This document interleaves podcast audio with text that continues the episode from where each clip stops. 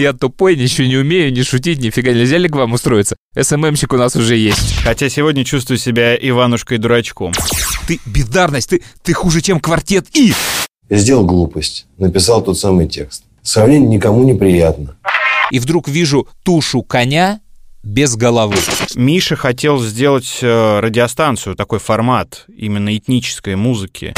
То есть, если тело разложилось не полностью, то его зарывают обратно, и ты должен продлить аренду. Понимаешь, это как ремень безопасности в машине. Пристегиваешься, ну, всегда, а не тогда, когда на тебя несется грузовик. А у них в Твиттере появилась э, плашка такая «Самые красивые дворцы мира». Сейчас люди начали смотреть реально то, что происходило за последние годы. Они увидели и осознали, что их обокрали просто. Тривиально обокрали. Полная нищета с одной стороны, и рядом же дворцы. На какие деньги? За счет кого все это сделано? Историс. Ну давай, расскажи мне что-нибудь. У меня э, случилась такая история, которую я боялся, и вот впервые в жизни она со мной произошла. Сейчас э, слушатели этого подкаста узнают, когда именно записывался он. Ну, конкретно вот эта история. Просто чтобы ты понимал и все понимали ситуацию. Сегодня 5 февраля, пятница. Завтра 6 февраля, суббота. У меня билеты на самолет в Сочи.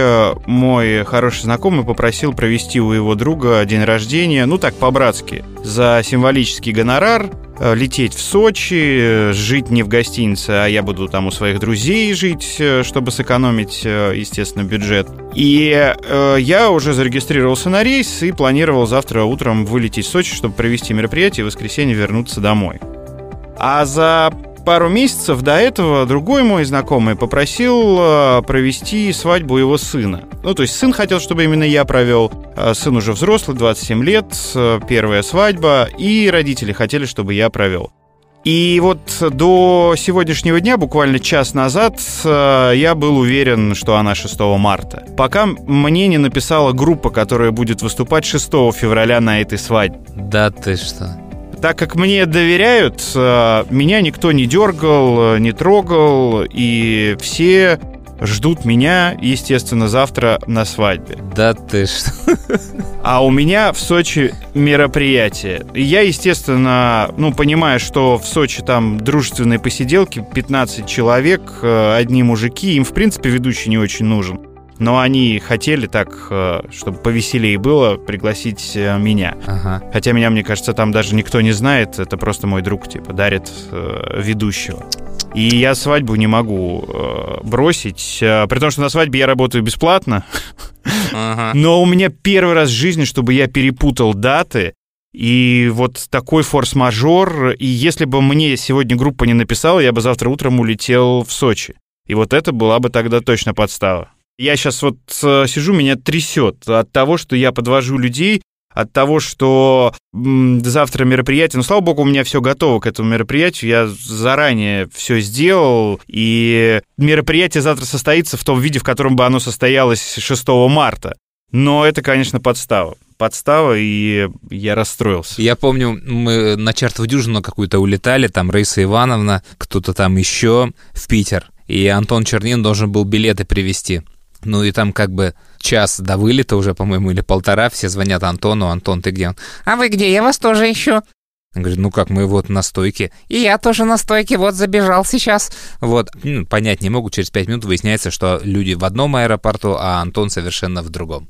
А кто перепутал, Антон или люди? Антон, да, Антон был с билетами, это еще было в эру, э, когда не было билетов в телефоне у тебя, то есть когда билеты были в руках. И Антон там бежал, летел, билеты в итоге меняли. Вот, да, бывают такие истории.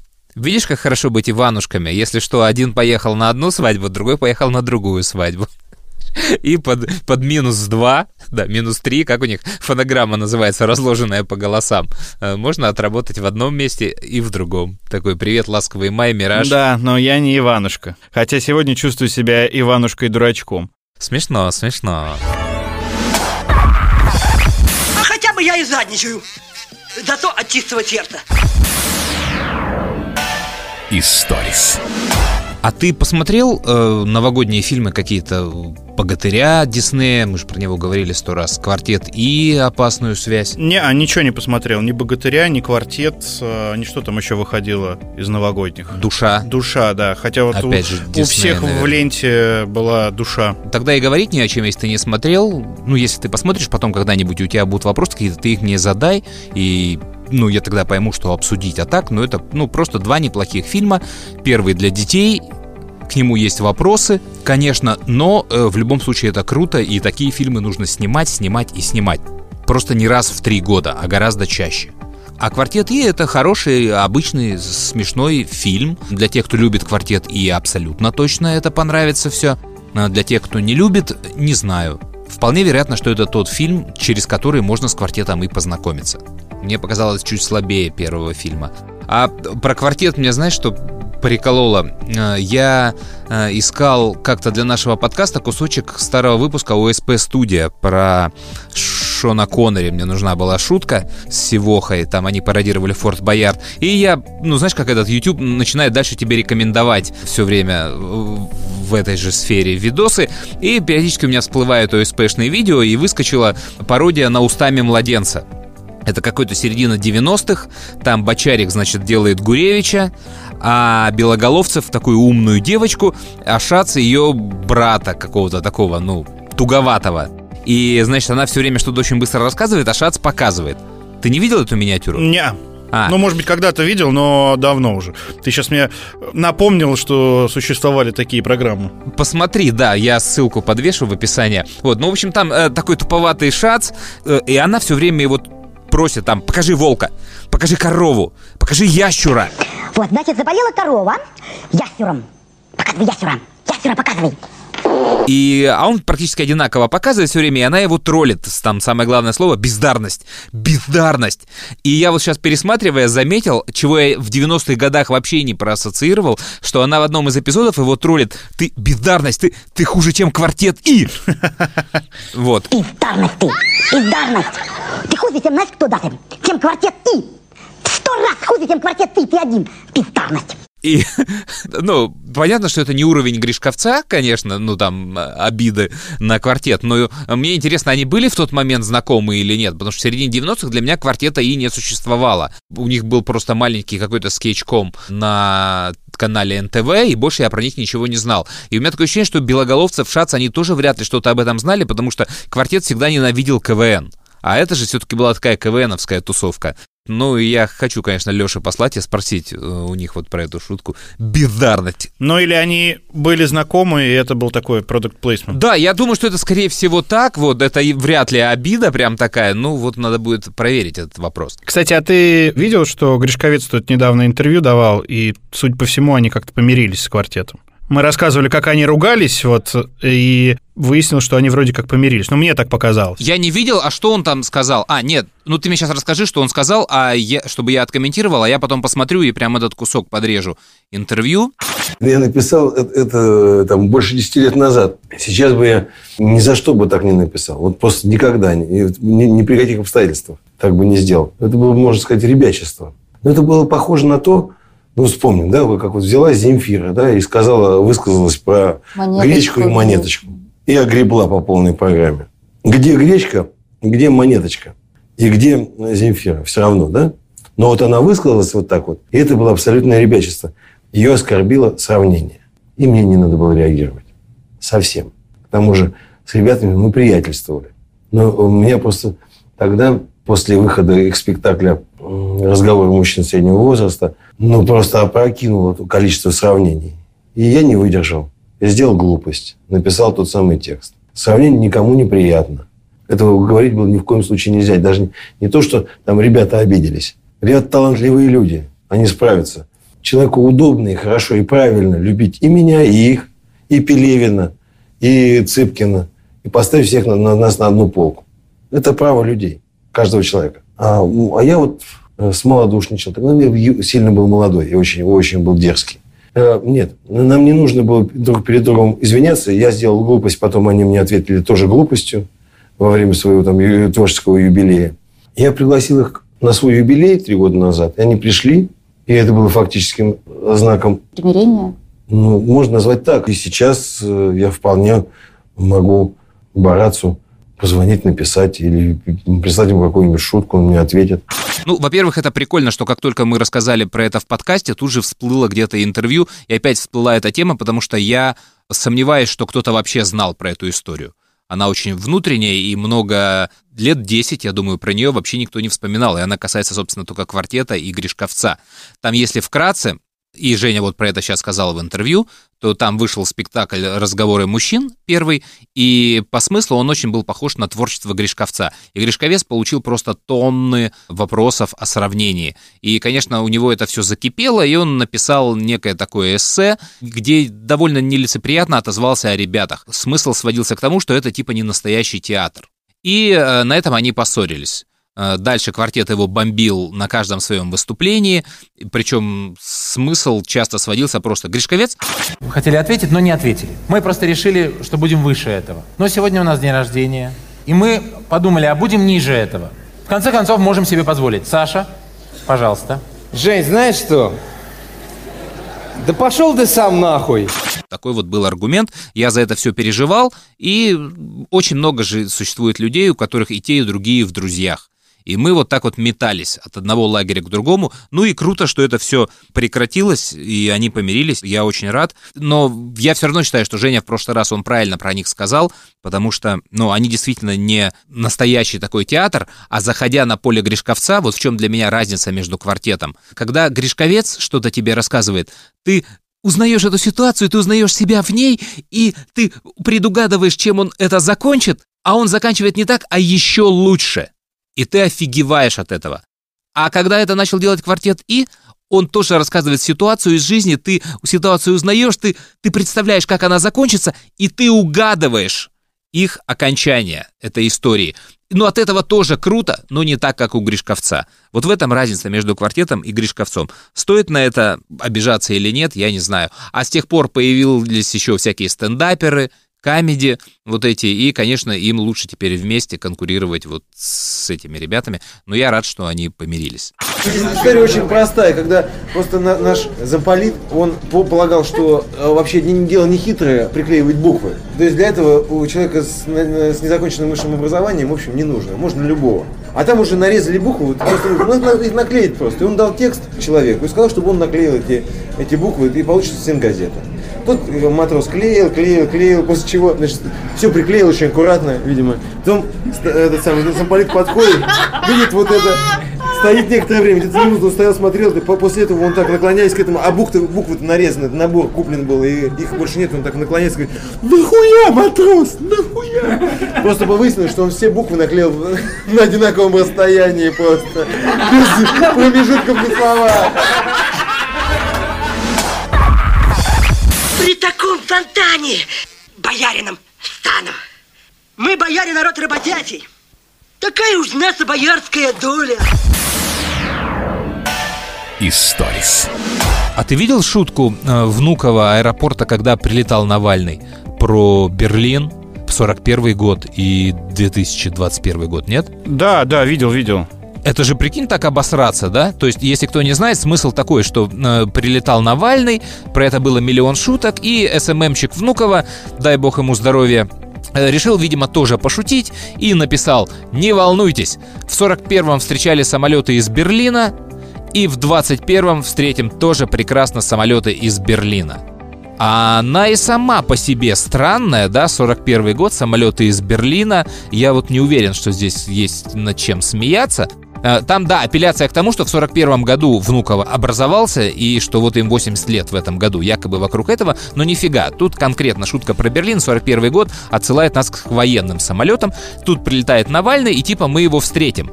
И ты же помнишь, да, что его во Внуково не посадили, а перевели в Шереметьево. Да. И чтобы его не посадить во Внуково, нужна же причина.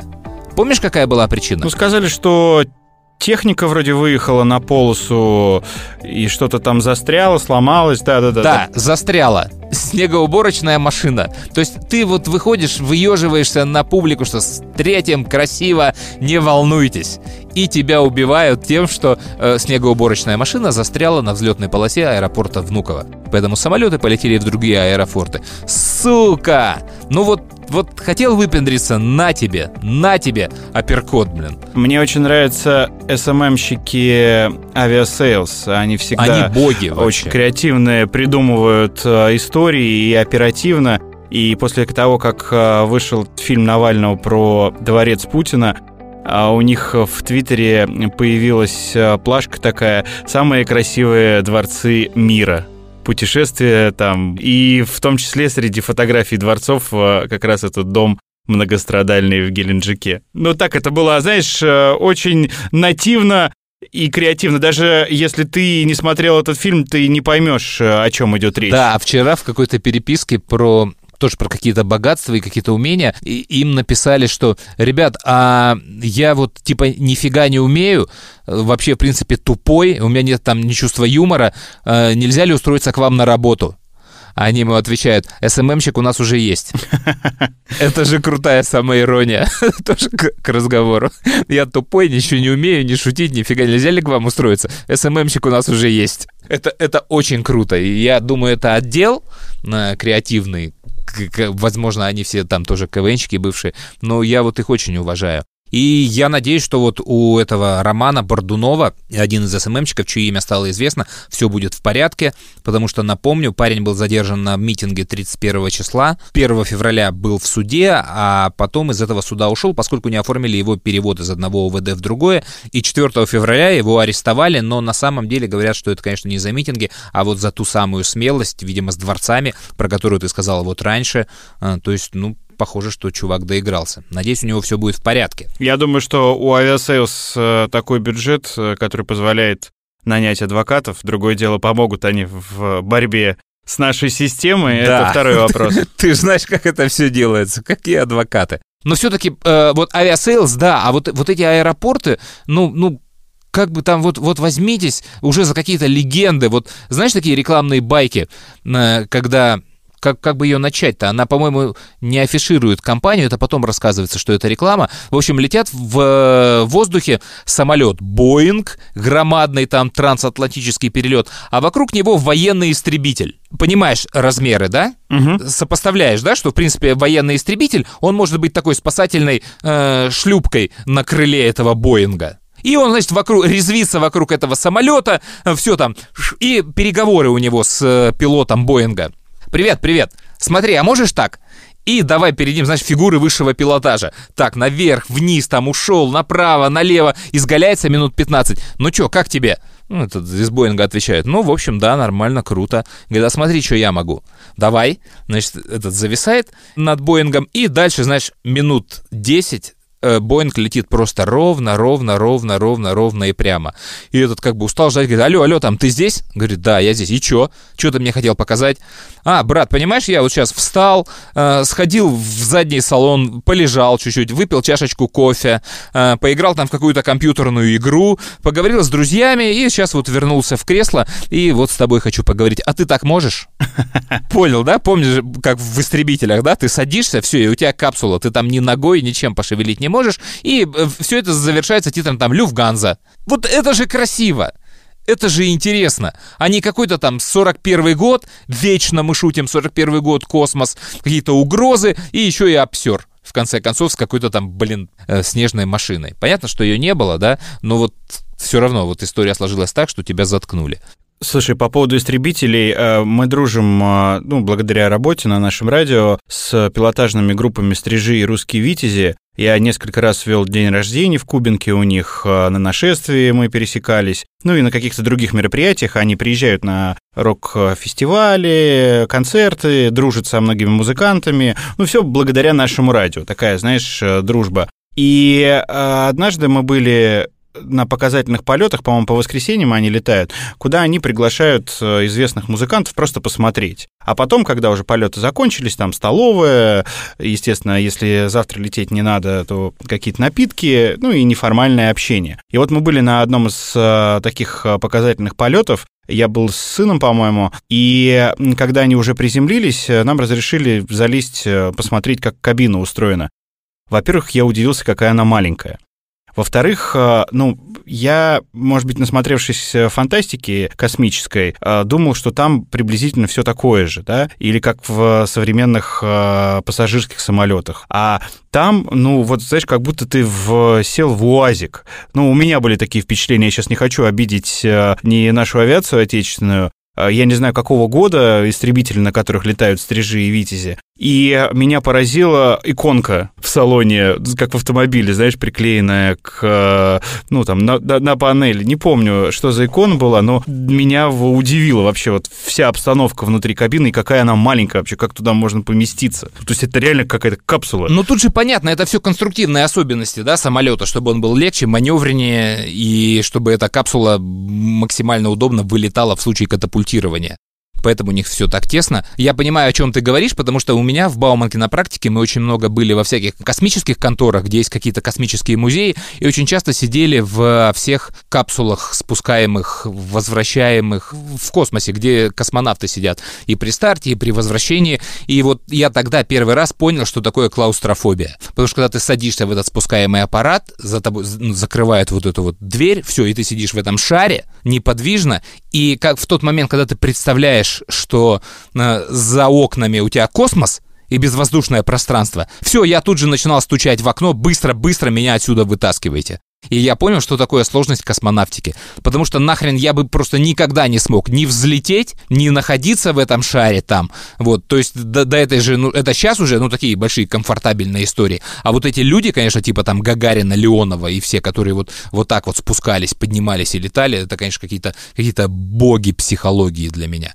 Я никогда не думал, что у меня это будет, но вот посидев в этой капсуле, а, я вообще, конечно, не понимаю, как они на все это шли. Я попробую написать сообщение, ну, точнее, не попробую, а напишу Диме Копосову, о котором мы уже в нашем подкасте говорили. Это ведущий сейчас э, подкаста «Небанутые» вместе с летчиком Лехой, который летает э, командиром э, «Победы», ну, в авиакомпании я имею в виду, а он бывший стриж. И он занимался сольным пилотированием, индивидуальное пилотирование, фигуры высшего пилотажа показывал. Военный летчик, профессионал. Вот хочу спросить, какие неудобства есть в наших самолетах, вот в истребителях, вообще насколько комфортно там управлять этой махиной. Попрошу его голосом мне рассказать что-нибудь, а если он успеет это сделать к выходу подкаста, мы обязательно это врежем. В истребителе и вообще в самолетах и вообще в авиации всегда все компромисс. К примеру, кабина истребителя – это компромисс между необходимым уровнем комфорта для обеспечения нормальной работоспособности летчика и необходимым уровнем Э, защиты, необходимым уровнем там, доступности вот, всех органов управления, в том числе при выполнении маневров, при перегрузках там, и так далее, и так далее. То есть органы управления должны быть в досягаемости рук, причем при очень небольших перемещениях этих рук. А еще кабина маленькая, потому что необходимо ведь обеспечить э, сохранность воздуха в этой кабине. Чем меньше вот эта капсула, где мы пытаемся сохранить приемлемые условия жизнедеятельности, тем меньшими затратами это обходится. Условно говоря, если мы сделаем кабину большую и комфортную, так чтобы в ней можно было э, встать, пройтись, еще и разбить там небольшую палатку, то для этого системы жизнеобеспечения должны быть как на большом лайнере. Это ведь только в фильмах, особенно западных, показывают, что истребитель такой летит, видит врага, надевает при этом маску и начинает его атаковать. На самом деле кислородная маска у истребителя надета всегда на лицо, на голову. Понимаешь, это как ремень безопасности в машине. Пристегиваешься, ну, всегда, а не тогда, когда на тебя несется грузовик. Потому что грузовик может на тебя нестись внезапно. Так же и тут. Это вот как бы многолетняя привычка. Это раз. А во-вторых, и самое главное, по какой причине всегда надета маска. Потому что в кабине истребителя там давление воздуха примерно пропорционально давлению воздуха снаружи до двух километров высоты дыхание осуществляется наружным воздухом. Далее давление в кабине падает пропорционально давлению снаружи, но в два раза медленней. То есть на высоте, к примеру, 12 километров в кабине примерно как 7. На 7 километрах высоты это, ну, конечно, пониже, чем Джамалунгма, но и на 7 километрах высоты человек мало без воздуха это протянет без внешнего Поэтому маска всегда надета на лицо. Всегда. Это я начинал о чем? О том, что кабина делается маленькой для обеспечения жизнедеятельности. А вот насчет иконок в кабине, ты знаешь, я тоже всегда против. Я видел иконки в кабине на боевых самолетах, когда э, летал в Кубинке. Причем в кубинских наших самолетах, по-моему, иконок-то не было. Потом вот сейчас на гражданских самолетах тоже, помню, работал в авиакомпании в самом начале, в одной авиакомпании, в самом, в самом начале своей гражданской деятельности. И вот там батюшка пришел в Краснодаре освещать наш самолет, недавно полученный Boeing 737-800. Приклеили там иконку на входе в кабину. На самом деле, я, я не знаю, как к этому относиться. Я, я против. Вот лично я против. Если лично кто-то за, то, ну, ради бога. Когда золот спелый, ах, демократная свинья слопает. Историс. Слушай, а ты когда-нибудь смотрел шоу «Маска»? На НТВ. Не, я промо видел, где-то так попадал на несколько секунд, но не смотрел, даже не знаю, в чем там суть. А, там смысл в следующем. Э, собирают там 16 артистов или сколько, я не помню какое-то количество, и каждому придумывают э, ростовую куклу. Э, то есть не видно, кто этот человек. И он показывает номера, поет что-то, а потом дает интервью измененным голосом. И жюри из пяти человек, оно должно просто угадать, кто прячется в этом образе. Ну и каждый раз вылетает кто-то, ну и обычная лесенка до победителя. В финале самый тот, кто лучше всех прятался, мы узнаем, кто это. И в последнем же сезоне там среди жюри сидит Гарик Мартиросян. Да, вот его я в промо видел. Да, а спонсор всей этой истории Азерчай, азербайджанский чай. Ничего себе замес. Да, ты понял, да? И у них на столе всегда кружки, они должны выпить и что-то там, ну, иногда там подмигнуть, показать, крупные планы берут. Ну, понимаешь, как нативка это работает. И вот у Гарика-то, конечно, с этим громадные проблемы. Потому что Гарик всегда вертит эту кружку обратной стороной. Он никогда не показывает вот эту бирку, и его не ловят на, на стоп-кадре. То есть мне жутко интересно, как эту историю разруливали и как договаривались с Гариком, со спонсорами. Прям бомба история. То есть, ну, ну, мне нечего к ней добавить, и я не уверен, делает ли это честь Гарику, потому что, ну, по идее, Гарику нужно было отказываться тогда от этой истории. Потому что вот какие-то двойные стандарты, они странные. Но, возможно, это был какой-то этап, и контракт уже был подписан, и какая-то там юридическая хитрость, и Гарик вынужден существовать в этом вопросе. В общем, я не берусь судить и оценивать, потому что у меня нет информации. Но как история, ничего тогда.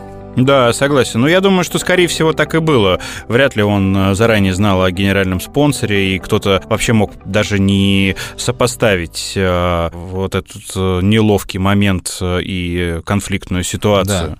А потом уже во время съемок, ну, главное, что он хотя бы понял, да, что это его в ага. глазах соотечественников э, сразу же к стенке ставят. Да, конечно, понял, но они это сразу чувствуют, вылавливают и понимают, особенно эскалация прошлогодняя, которая была, конечно, они сразу же это вычисляют. И вообще вот эти, знаешь, кстати, ну, армяно-азербайджанские конфликты, я их видел вот в разных сферах, в жизни сталкивался еще с 90-х годов, понятное дело, и, конечно, меня всегда удивляла вот эта вот ненависть одних к другим и наоборот. Недавно опять всплыл этот конфликт на Горном Карабахе, и он опять про прорезал моих друзей.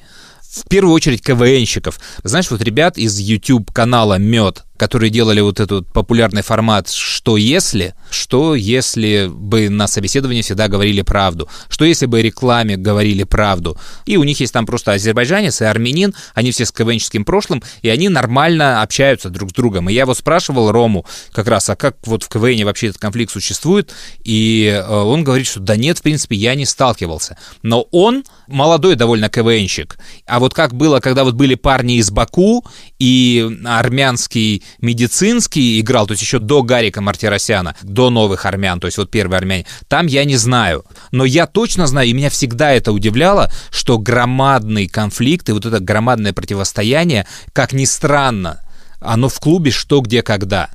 Вот там прям в мясо зарубаются армянские и азербайджанские команды. И вот, ну, Антон Чернин, он же член клуба «Что, где, когда», вот он про это, наверное, пару фактов лучше меня расскажет. Ну, конфликт, конечно, есть. Естественно, что он знатоков в деле точно так же, как и всех остальных. И у армянских клубов, и у азербайджанских клубов есть четкое мнение о том, кому Карабах должен принадлежать, а кому не должен.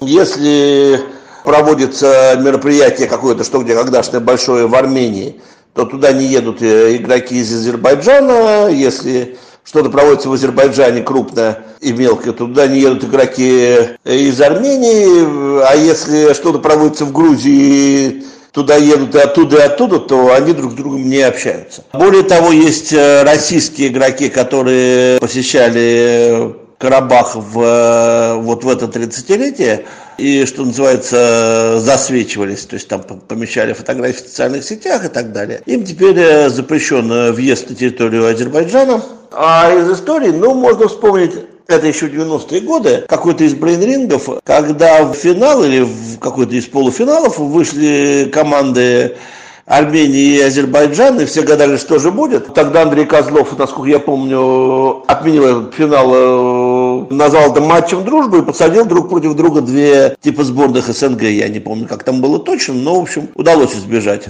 Потому что исход матча был бы непредсказуем.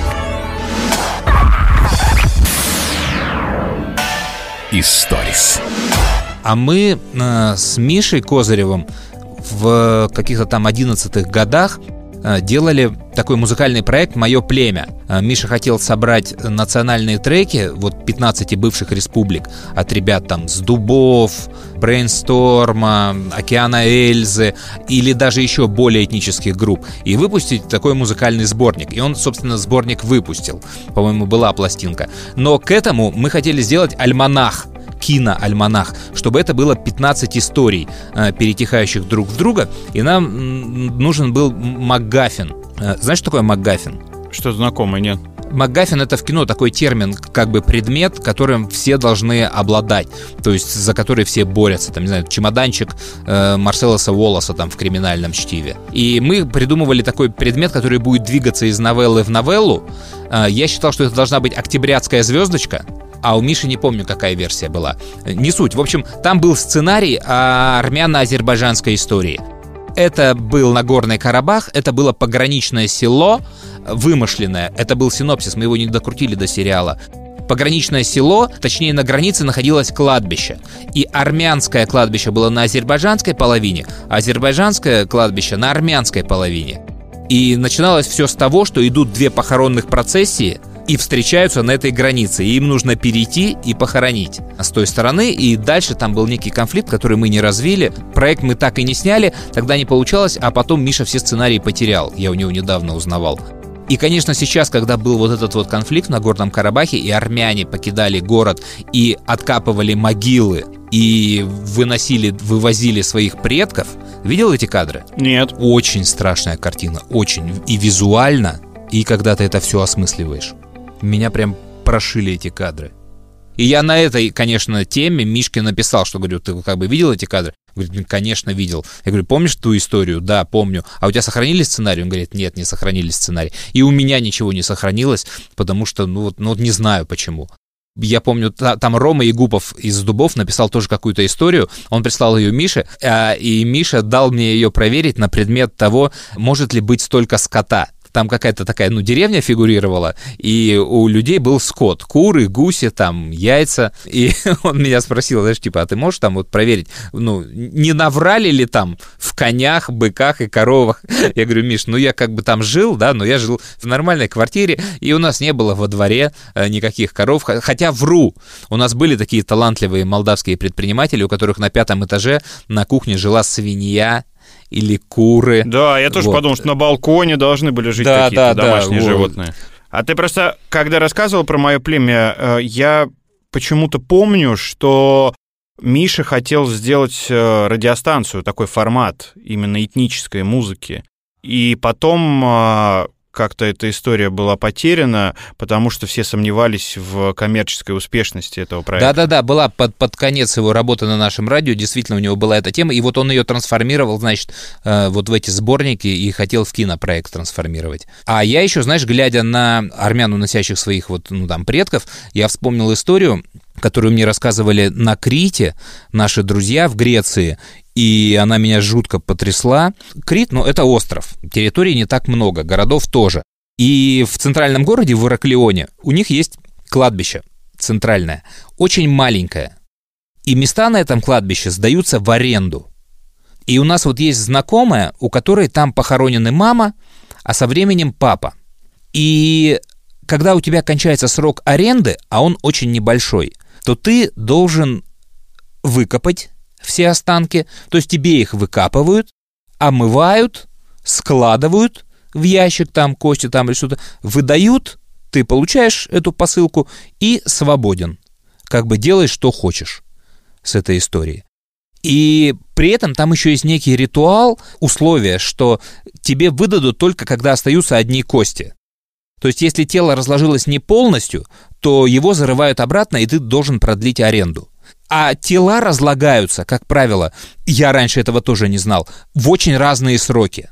И вот наша знакомая с папой, у нее было несколько визитов.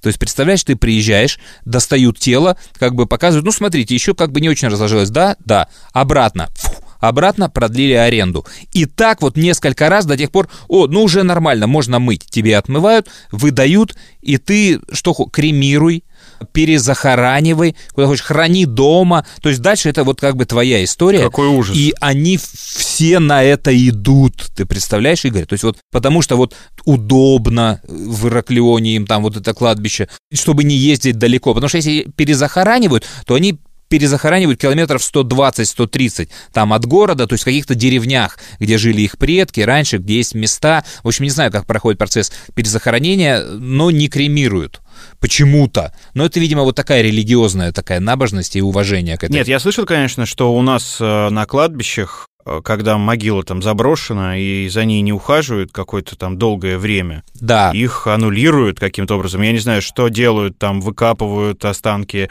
или просто ее сравняли с землей и потом заново копают. И, естественно, продают этот участок э, и уже туда хоронят э, других людей. Ну, в общем, я... Это какая-то очень страшная история, да, приходить, смотреть, разложилось или нет. Да, все, теперь берем кости. Э, или давайте пусть еще полежат, вот чек. Не, ну Фу. ладно, когда это там твоя пра пра пра пра пра пра пра бабушка, которую ты ни разу не видел да. и только слышал, и у тебя никаких эмоций по этому поводу, ну, в принципе, наверное, нет, а когда это, ну, какие-то родственники, которые, ну, собственно, э, близкие, ты жил вместе с ними, и они уходят, и потом вот э, весь этот процесс какой-то прям ужас ты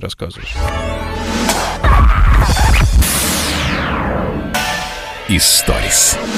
Моя любимая расовая тема которая появляется все чаще и чаще. «Душа» же фильм вышел. Смотрел его? Мультфильм. Нет, я не смотрел, но видел только хвалебные отзывы, и мой сын ходил с другом, ему тоже очень понравилось. Там же главный герой черный. И э, Дисней выступил с, ну, с заявлением, что, дескать, черных актеров должны озвучивать черные люди. И я не знаю, что ответил наш российский офис Диснея на, на, на это. Но в Америке действительно прошла такая волна, и она не новая волна, потому что Симпсоны, они еще прошлым летом сказали, что белые актеры не будут озвучивать цветных персонажей. И из сериала уволился сразу Хэн Казария, который озвучивает Апу, продавца, черного там коллегу Гомера и еще ряд таких национальных ролей. Вот, и последний сезон он вышел уже без этой озвучки, то есть это, ну, опять же, довольно странный тренд, который идет, и двадцатку опять возникла история, что они хотят переделать. У них на 20-долларовой купюре изображен Эндрю Джонсон, президент США, который был рабовладельцем ну и вообще так расистом. И еще Барак Обама хотел заменить эту двадцатку и поместить на нее какую-то там девчонку лидера вот этого движения негритянского за освобождение. И сейчас вернулись к этой истории Байден, но я не уверен, что это не фейк и не поднятая новость, просто это так вот в куче вместе с мультфильмами. А недавно я читал историю про э, актрису, какую-то 76-летнюю португалку, которая пыталась накатить э, на Адама Драйвера, актера. Знаешь, что такое Адам Драйвер? Нет, ну что-то знакомое. Новый Дарт Вейдер. А, да, да, да, все понял. Сын э, Хана Соло или в последней трилогии Звездных войн. Вот что он очень высокомерно вел себя на площадке и не разрешал э, статистам и актерам другим смотреть ему в глаза. Мол, это его раздражало, и ай-яй-яй, и я так и не понимаю, как бы она что ему хочет предъявить. То есть это не абьюз, там ни мету, ни расовая какая-то история. Ну, то есть люди уже пытаются хоть на чем-то, знаешь, хоть что-то, какую-то обиду вбросить и на этом набрать вестов. И из всей вот этой истории я тебе хотел рассказать про фильм э, «Апокалипсис сегодня». Знаешь его? Да, конечно. Это вот же фильм, который э, снимался очень долго, на его съемках люди сходили с ума, э, режиссер там чуть не разорился. Я ну, бесконечно могу э, рассказывать про эту картину. Я сейчас постараюсь рассказать просто краткий сюжет. Это я к тому, что вот когда, ну, отрывают скелетов э, разных, достают, и потом то, что было нормальным, становится ненормальным. И вот мне кажется, что у этого фильма э, все шансы в век вот исчезновения фильмов из библиотек за какие-то проступки, век, опять же, Дисней, знаешь, он ограничил свой каталог, Потому что, например, вот в фильме «Питер Пен» там некрасиво говорили о краснокожих, об индейцах. И теперь доступ детей к этому фильму ограничен. То есть то, что называется culture cancer, то есть отмена cancer, культурный рак, cancel, отмена культуры. И э, в фильме э, «Апокалипсис сегодня», например, э, Мартин Шин, человек, который исполнял главную роль, он реально входил в образ тем, что бухал, долбился наркотиками, и его задача была стать по-настоящему безумным, чтобы сыграть эту роль вот этого спецназовца, который едет глубоко во Вьетнам, чтобы найти полковника Курца и казнить его, как мы знаем. И за его нормальным состоянием более-менее следила жена, которая везде за ним ездила, проверяла, какие условия были съемок. И вот она прилетает на Филиппины, где ребята ведут съемки, а съемки картины проводились на Филиппинах, потому что во Вьетнам, конечно же, их не пустили. Она прилетает на съемочную площадку и видит, что вся площадка завалена мусором, гниющими разложениями, останками. Везде бегают крысы, вонь какая-то. Это она вызывает продюсера, значит, показывает ему все вот это и говорит, значит, вы все должны это убрать, а, потому что я не позволю своему мужу работать в этой ерунде. Э, на что он находит художника-постановщика, и они начинают ей объяснять, что э, это для, нужно для погружения. Да, это, это специально, это приказ Фрэнсиса Форда Копполы, э, это все, мы погружаемся в атмосферу, в которой снимается фильм, мы в ней живем. Реквизит. А, и тут э, рядом стоит, как бы, рядом стоял человек, э, который сказал, ну а что тут, ладно, это все еще нормально, у нас там вон трупы настоящие. Э, какие настоящие трупы. И, значит, он берет, отводит их за палатку, где все лежат, обедают, а рядом лежит склад, и там лежат настоящие разложенные трупы. И начинает, значит, продюсер сам офигевает, он не знал, что все запущено настолько. Жена Шина, она там вообще в истерике, и они начинают, что давайте все это отсюда убирайте. На что им отвечают реквизиторы? Не-не, Коппола это все очень понравилось, и вот у нас скоро сцена, они должны висеть вниз ногами, вот все, мы специально подготовились. И оказалось, что они реально получили эти тела от чувака, который доставляет их в медицинские вузы для вскрытия. Но выяснилось, откуда он их берет, что он вскрывает могилы. И через день на этой площадке появилась полиция. Парня посадили в тюрьму, а с этим нужно было что-то делать. На что киношники сказали, типа, ну это уже не наша проблема, поскольку вот мы арестованы, парня вы арестовали, мы не знали, решайте, что делать.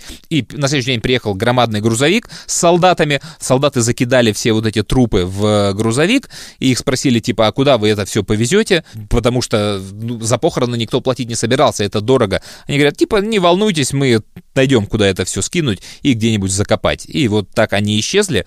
Фильм на следующий день снимали, и продюсеры клянутся, что у них в кадре статисты висят и каскадеры в этих сценах, но я никакой гарантии не дам, зная Фрэнсиса Форда Копполу и в съемке вот этого фильма, что они не нашли новых трупов или не успели снять вот эту историю с теми еще трупами, которые были. Поэтому фильм «Апокалипсис сегодня» — это вот точно такая бомба, которая, ну, рано или поздно точно должна взорваться. Вот из каких-то таких историй кто-то на кого-то подаст в суд. А там же, он же, знаешь, еще, он был сильно сокращен. То есть Коппола снял 15 часов материала, смонтировал версию на 5 часов, из них еле-еле, его заставили сократить это до двух с половиной. И потом выходили версии длиннее, длиннее, и я видел версию что-то около трех с половиной часов, там есть прикольная штука. Еще в оригинальном фильме есть концерт для солдат, туда прилетают артисты, и с ними две девчонки из плейбоя. Мисс там Юли, Юль, не помню. Ну, а это ну, главное развлечение для солдат, там все вау-вау, и после концерта они на вертолете улетают.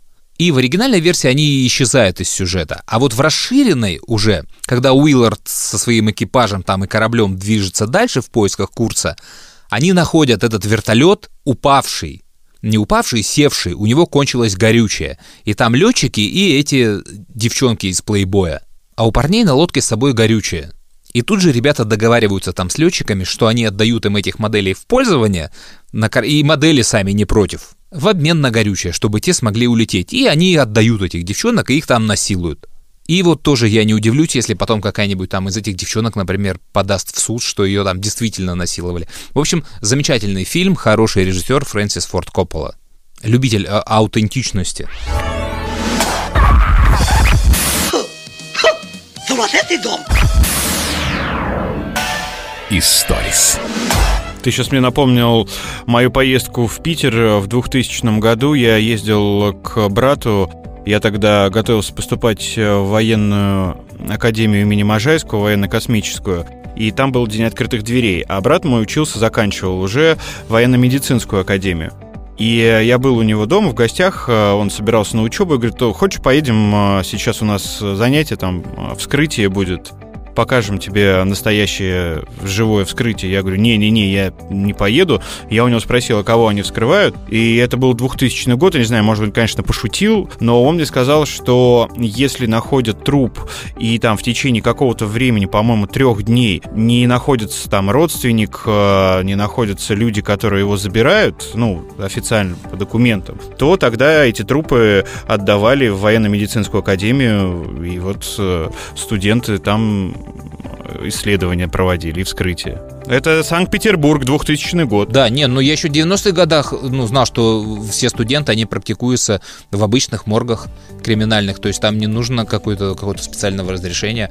Они либо присутствуют на вскрытиях, ну, либо даже практическая работа, то есть ничего запрещенного в этом нет. И я в подкасте рассказывал. Ну, просто, знаешь, пока человека ищут, ну, да. три дня это мало а тут бах, уже его там разрезали. А по поводу скандалов, э, тут недавно Мэрина Мэнсона же обвинили в том, что он избивал, по-моему, свою девушку или там издевался над ней. Эван Рэйчел Вуд. И мнения разделились. Во-первых, это было там чуть ли не 20 лет назад, э, почему она молчала. Во-вторых, э, многие писали о том, что, ну, зная образ сценический Мэрилина Мэнсона, можно было предположить, что у него уже там профдеформация или что он действительно не дружит с головой, и поэтому ждать от него, что он будет панькой, было бы странно. Ну, тоже так, да? Сейчас э, шумит эта история. Рекорд-лейбл уже отказался от э, выпуска его альбомов и открестился от него. А, а ты знаешь, какой у него рекорд-лейбл был? Не помню, мне незнакомый. Никто не помнит, да. И я думаю, это самый громкий успех в истории этого лейбла. То есть, мне кажется, даже подписание Мерлина Мэнсона к ним, оно не звучало так громко и настолько не было в новостях этот рекорд-лейбл, как вот теперь их отказ от Мерлина Мэнсона. И, конечно, они во всех новостях. И мне кажется, это самый главный успех этой звукозаписывающей компании.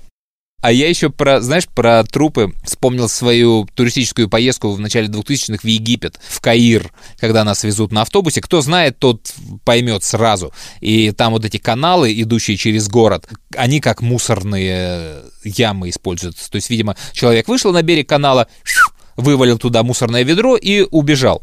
И мы вот едем в автобусе, знаешь, я так смотрю на эти мусорки и думаю, блин, какая же это вонища, то есть размышляю об этом мусоре, знаешь, и вдруг вижу тушу коня без головы.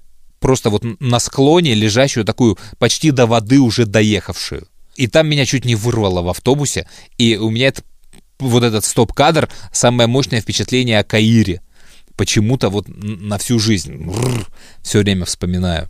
И тебе, как любителю моих киноисторий, которые ты меня просишь все время рассказывать, а, я тебе сейчас расскажу, раз уж мы упомянули Фрэнсиса Форда Копполу, а, его первую работу в кино, которой нет в его дискографии, но она вполне может быть в его послужном списке. Он монтажер фильма «Птушко», нашей старой сказки «Садко», Смотрел в детстве? Да, конечно. Ничего себе, я не знал этот факт. Не знал ты этого, да? Но я тебе объясню, в чем смысл. А, был такой Роджер Корман, продюсер в середине прошлого века.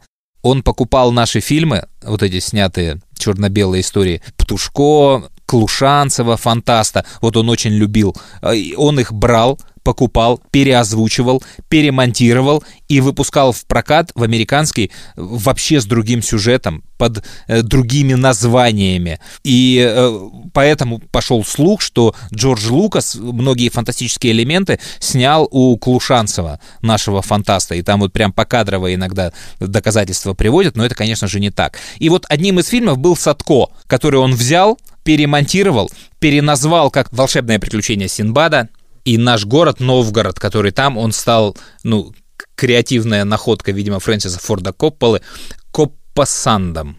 Город Коппасанд. Переозвучили, полностью убрали по возможности весь фольклор из этого фильма, чтобы не было понятно, из какой это страны. И вот монтажом этой картины занимался Фрэнсис Форд Коппола. И там даже имена актеров переписали на, на американский манер наших. И там даже, знаешь, на уровне афиши смешно, потому что там на ней изображен Садко, то есть вот эта русская рязанская ряха бородатая Сергея Столярова, но не в русской народной одежде, а уже в э, синбадских штанах. То есть такой, знаешь, костюм Алладина, но голова нашего Садко. И сейчас его выложили в YouTube.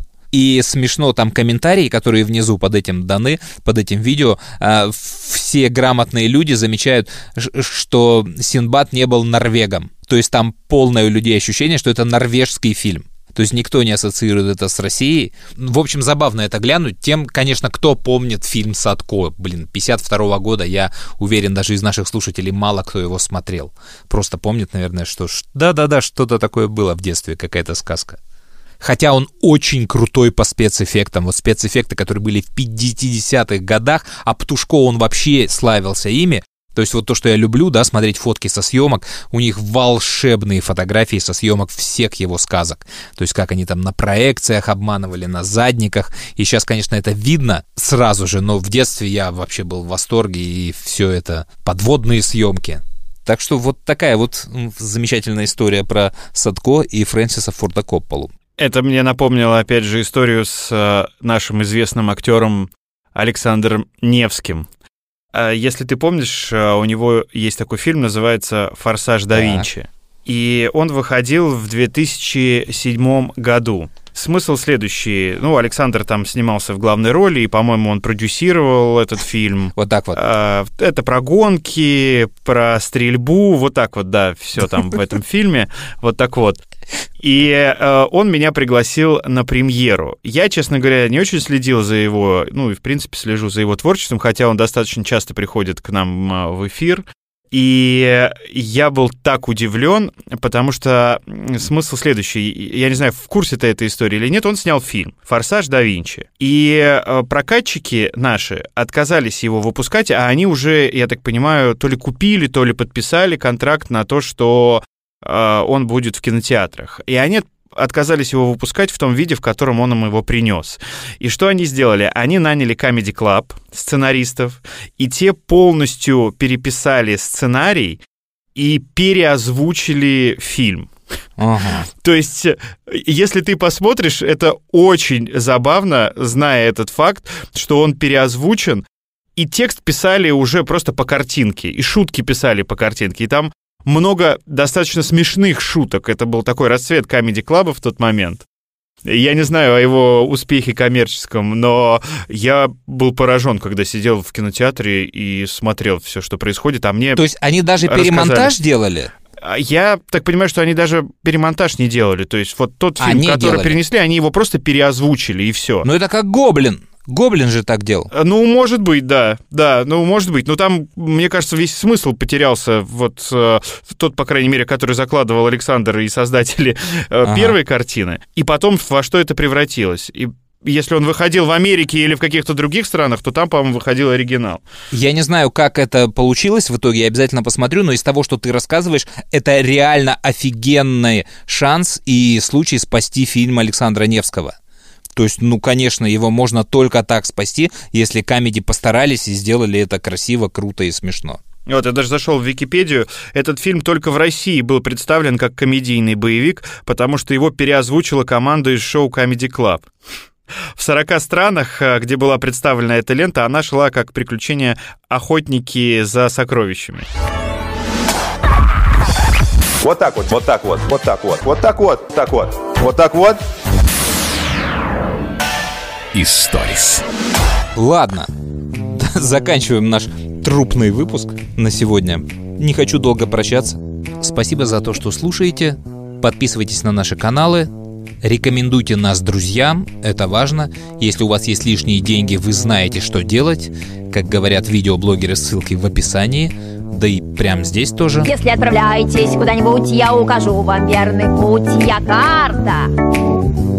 Я карта, я карта, я карта, я карта, я карта, я карта. 42 76 38 00 37 02 45 80. Карта, я карта, я карта, я карта, я карта, я карта. 42 76 38 00 37 02 45 80. Карта, я карта, я карта, я карта, я Спасибо, мы по-прежнему с вами. Пока. Пока.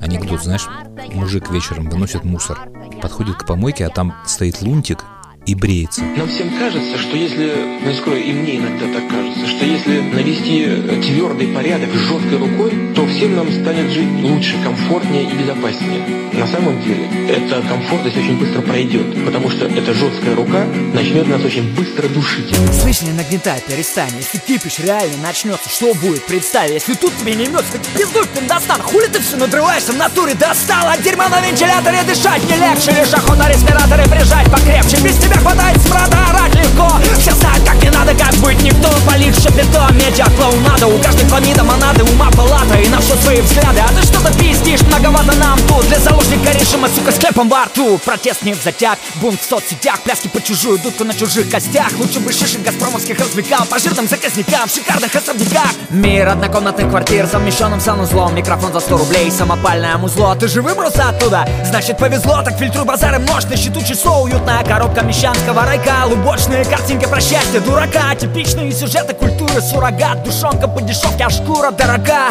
Но ты долой вон спроси у своих детей Где их папа нужней. В сводках новостей Чтоб ноги об него вытирать по телеку Или в коридоре, чтоб сиденье поднять у велика. Скучно что ли живется без пиздюлей? Пока кормят ешь, пока поет пей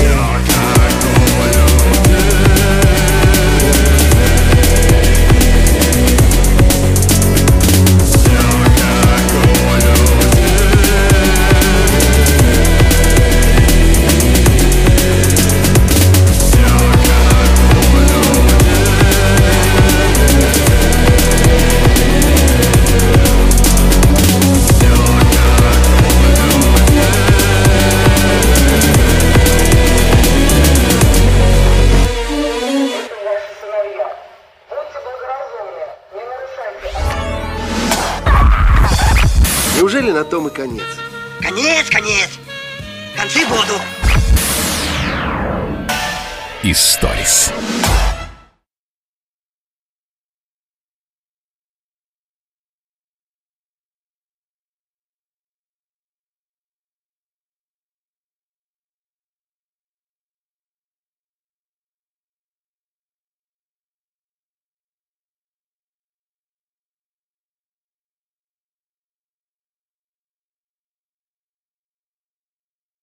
Алиса, Брянск, север. Вы свободны. Можете идти по своим делам. Не забудьте взять горячий чай и печенье.